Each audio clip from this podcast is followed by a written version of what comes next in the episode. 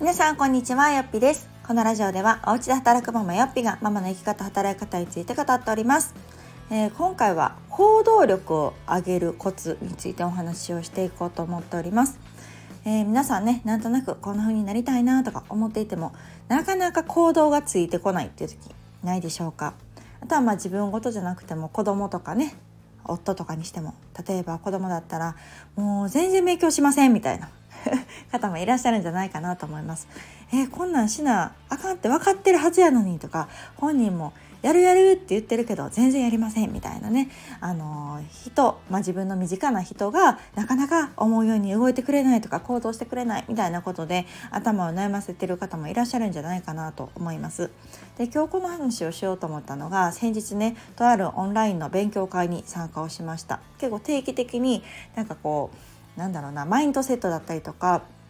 結構私は個人事業主としてね一人であの仕事をしていたりもするので、まあ、自分のこのうんマインド気持ちを保つためになんかそういう定期的に勉強会だったりとかそのオンラインでね参加できるものっていうのは受けたりしているんですけれども、まあ、その中でちょっとこう聞いた言葉で一つあほんまやなって思ったことがあったんですね。でそれはえー、一番初めに言っていたそのテーマである行動力を上げるには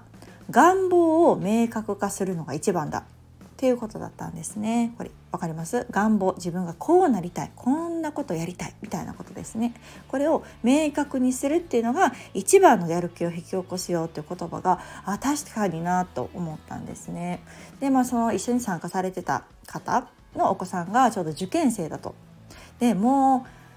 1月2月かな？に受験があるのでまあもう差し迫ってますよねあと1ヶ月2ヶ月でもうその本番の試験を迎えるというのに全く勉強をしませんと。であなた本当にここに行きたいの？って言うと行きたいっていうしもうなんかそこに行く気持ちはあるだけれどもなのにやらないんですみたいなことをねすごく悩まれてたんですお母さんが。でもどうしようもないみたいな。いろいろこっちもあの手この手を書いているんだけど全然そのやる気とか結果的にね行動につながってないんですよねみたいな話をしていて。でまあそれって難しいじゃないですか。まあ自分自身でも難しいのにその子供だったりとかねするのがすごくあ確かにななんて聞いてたんですけれどもまあその時のねアドバイスとしてその願望をねもっともっと明確にしてあげましょうみたいなアドバイスをされていて。で多分そのお子さんでいうところのまあ、この学校に行きたいっていう気持ちはあるんだろうけれどもじゃあ実際そこでその、まあ、高校生活を送っている多分イメージがそこまで湧いてないのかもみたいな。本当の意味でそこに行きたいという気持ちはまだまだあの持ててないからこそ自分の今の現在地その偏差値だったりとかとのギャップにも気づいてなかったりそれが結果的に行動に結びついていないからこそこのまま受験の日を迎えてしまうとまあ最悪の場合ね不合格になったってなるとその時に初めてハッとやっとけばよかったみたいなことになってしまうかもしれないっていう話を聞いていや本当にこの明確化っていうのが結構大事だなと思ったんですね。でまあ、私の場合で言うと確かにそのなんとなくあ働けたらいいのになで次家で働けたらいいのになみたいなところっていうのはその専業主婦時代に思ってたんですけどなかなかその願望としてはあるんだけれども明確になるところまでその落とし込めてなかったというか、まあ、その一つの原因っていうのが、まあ、単純に知らなかったんですよね。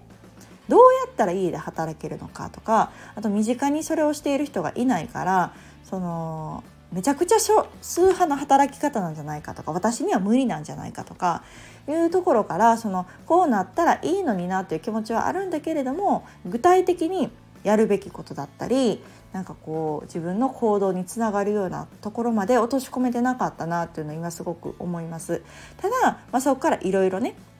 調べていったりとかブログが収益化できるよとか講座とかやってみたいなとか何かいろいろこう考えて行動してみてっていうのは本当スモールステップをどんどんどんどん繰り返していくうちにすごくクリアになってきたんですね。あじゃあ私が家で働くためにはこれしないとダメだよねとかいつまでにこれをしとかないと間に合わないよねとかいうふうなことがステップが見えてくるとあとはもうやるだけなのでねどんどん行動力が上がってきたっていうところにつながります。なのでそのこうなりたいなを明確にする。でそれをタスクとして落とし込むところまでやればあの勝手にね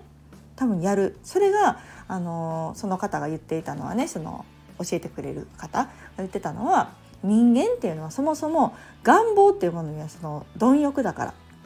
願望っていうものがしっかり明確化されて見える化されると勝手に頑張るもんですよみたいなこと言っててそれがすごく私は負に落ちたというか自分の経験談としても本当にそうだなと思いましたもうなんかかなり在宅ワークっていうこととか家で働くまた副業としてやっていくっていうフリーランスだったりとかその自分としては聞いたこともないような言葉とか働き方なんですけどだからこそそれをどんどん調べていくとかあとは本読むとかですね私もともとね読書習慣って本当なかったんですよ。なんかあんまり好きじゃないというかそうなんかね本を読むっていう習慣がいつぐらいかな？大学生ぐらいまでなかったいやもっとかもパラパラとは読んでもねそんなもうなんか好き好んでもうあれも買ってこれも買ってみたいなことをすることがなかったんだけど私は前職を辞めて専業主婦になった時にめっちゃ読んだんですね。でそれはそれはめっちゃ読みました めっちゃって言ってもでめっちゃって読んだな月10冊ぐらい読んでたかもしれない。でも本屋さんに入り浸るし図書館にも行くしみたいなもうなんか1回で本当にガッともうあれも読みたいこれも読みたいみたいな感じでやっててで読書習慣がね本当にその在宅ワークっていうものに切り替えてからはすごくつきましたね。で未だに私毎週図書館行ってますしで自分のもそうだし子供のね絵本とかあの小学生向けの本とかっていうのもすごく借りてて。だから読書っていうのは、まあ、あのそんなに昔ほどねハイペースでは全然読めてないんですけど今もやっぱ週3冊ぐらいは読んでるかな。うん、なんかまあ月10冊ぐらいは多分大体読んでるんですけどみたいな感じでその全然習慣もないし別に本も好きでない私が知りたいってこととかあこの本興味あると思ったものはやっぱりねあの読むようになるんですよね自ら。本屋さんに行く図書館に行くでその本を読む時間を取るみたいなことをし始めるしあとブログにハマった時もそうですね。ブログを収益化しようっていうふうに決めたらその合間を惜しんででもブログに向き合ってやってたっていうのは別に誰に言われたわけでもないんだけれどもやっぱコツコツコツコツこう発信するっていうのをしてましたね。うん。でまあ今もそうか。このよっぴ式にしてもよっぴ村にしてもこんなコミュニティ作りたい。って思ってるものに対して割とそういうのが明確になってきたらあじゃあこれをいつぐらいにオープンしようとかいつぐらい募集しようと思ったらそこから逆算をしてあじゃあやらんとあかんと思ってタスク化をしてねあのあとはもうただただやっていくっていうだけなんですけど、まあ、このこうなりたいこれがしたいっていうものがどこまで自分の中でね明確になってるか本気度が高いかっていうのが結局のところ行動力につながるんだなと思いました。だからなんかやらなあかんとは分かってるんやけどっていう時ないですか、うん、もちろん私もジャンルによってはあります。運動習慣なとか運動しなあかんなと思いながらもこの何年ねあの運動不足で来てたんですがそうそれも私今年ピラティスに出会ってすごいこれもね不思議なもんでこんだけ運動してこなかった私がピラティスだけは続いてるんですね。って言ってもまだ数ヶ月ですけどでもそんなことも私はなかったからこれも誰に言われるわけでもなくなんか私自身がこうねやっぱ伸びると気持ちいいんですよねっていうことに気づいてなんかピラティスに最近はハマってたりもするんですけどなんかこういうなんかその誰に言われてるわけでもないけど続いてることっていうのも一つ魅力だと思うし何かこう見つかったらこうそこに向かって突き進んでいく。っていう力をやっぱ人間は持ってるっていうのを聞いてあこれはなんかその大人だけじゃなくてね子供にも言えることかななんて思います。習い事にしても。そうでいやいややってる習い事もあればもう習い事じゃなくてもねやっぱ好きでガッてやることあるじゃないですか。ゲームとかそうですよね。子供とか結構みんなゲームなんて別に教えてないのに勝手にこうクリアしていけるようにみたいな感じで頭使ってやってたりとかね。そう子供も下の子らでもね今はまだ3歳ですけども YouTube なんてお手の物ですからね。もうどんどん切り替えるしスキップもするしみたいなのも別に教えてないのに自分が見たいって思ったらそれに向かってこうしたらいいんかっていうのを多分ねあの考えてやっているんだなっていうのが人間の本質としてねあるっていうのが、まあ、それをこううまく利用する活用するっていうのはなんかこのモチベーション維持だったりとか行動力を上げるっていうのもすごく活用できるななんて思いましたなのでもし何か今ちょっと行動できてないなっていう場合は、まあ、本当にそうなりたいのかっていうところとか、まあ、それがねなりたいとは確かに思ってるよでもやる気にならないんだっていう場合は、まあ、それを実現している人をちょっと観察するっていうのも一つ手かなと思いました。なんかその人がどんなことをしてるのか、なんかそれを知ってたら、あっ全然私足りてないな行動力っていうのに気づくと思うんですね。でこれ一つやっているのがこのよっぴ村っていう私がやってるコミュニティの中であの日誌っていうのを公開してるんですね。で日々のその日やったことだったりあのもちろん自分がやったことをこう箇条書きでねあのシェアするんですけどその自分の書くっていうのもすごくいいと思うんです。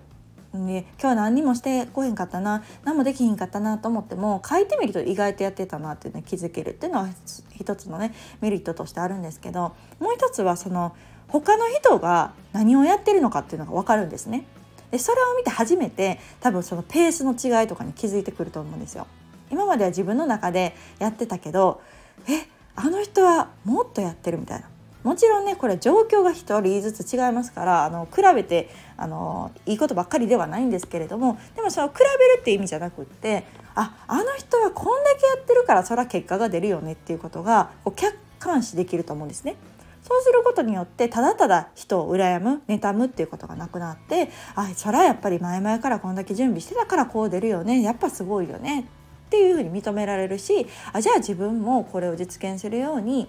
自分にはどのペースで落とし込んだらいいのかっていうのを考えられるようになるんじゃないかなと思います。なのでそういう他の人の行動を見るとかすることによってどんどんどんどん多分ね私もやりたいっていう気持ちも高まってくると思うしそれが一つ願望の明確化につながってくるんじゃないかなと思いますのでなん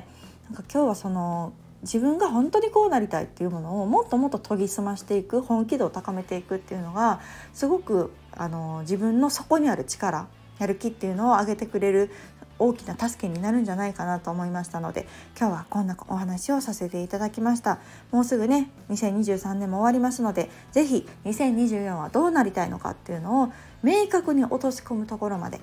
自分と向き合う時間をとってもらえたらいいんじゃないかなと思います。ではまた次回をお楽しみに。さよなら。